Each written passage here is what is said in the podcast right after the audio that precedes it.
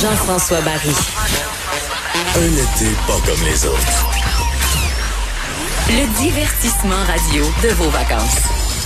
Cube Radio. Jean-François Barry.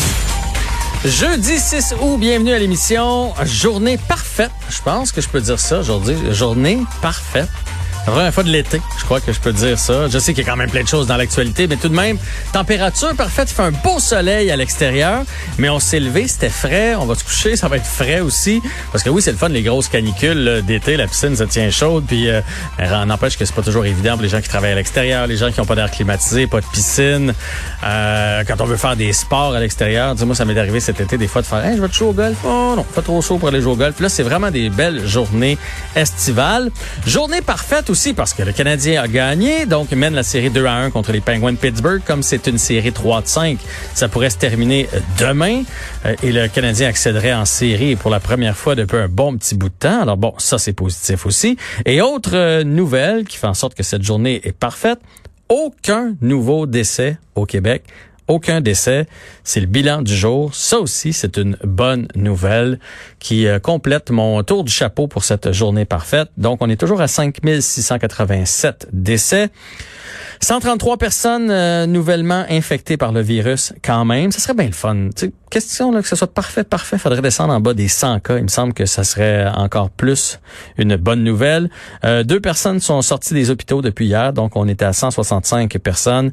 Euh, c'est stable au niveau des soins intensifs avec 19 personnes.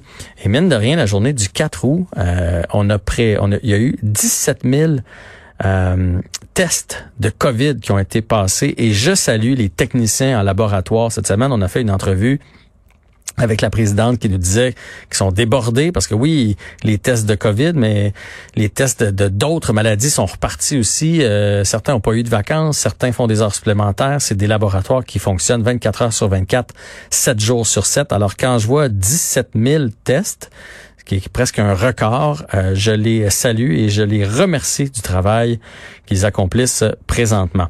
Je vais quand même faire le bilan euh, du côté de Beyrouth. Euh, on est toujours à 137 morts, 5000 blessés. Emmanuel Macron est allé là-bas aujourd'hui. On sent que les pays sont en train de se mobiliser pour aller donner un coup de main au-delà de l'explosion du côté spectaculaire et de l'urgence du moment de soigner les gens, il va rester des séquelles de ça. On sait que bon, les euh, silos euh, dans le port, les silos avec le blé ont été endommagés.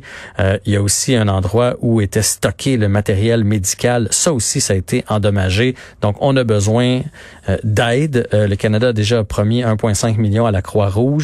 Mais ce qu'on entend surtout de la part des différents palier de gouvernement et même les gens sur place au Liban, c'est de dire ça prend un changement. Envoyez pas de, l'argent à nos gouvernements, ils vont se mettre ça dans les poches. Alors euh, apporter d'autres euh, styles d'aide parce que ça, ça va, ça va être un coup d'épée dans l'eau et ça se rendra pas euh, à la population.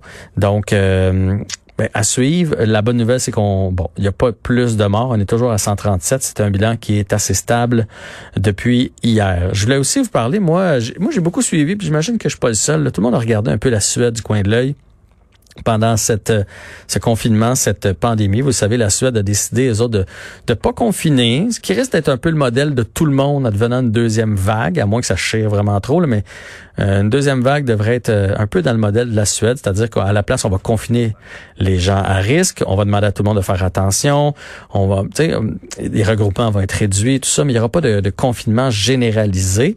Euh, bon, ça leur a pas empêché, ils ont à peu près le même bilan que nous, pour à peu près la même population, ils sont à 5700 morts. Je disais tantôt qu'on était à 5687, 60 000 personnes infectées de notre côté, 80 000 du leur. Fait que ça se ressemble.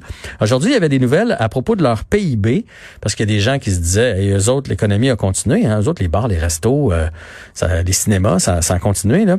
Euh, mais non, il y a quand même un recul, 8% euh, La Suède anticipe 6% de recul pour l'année au complet.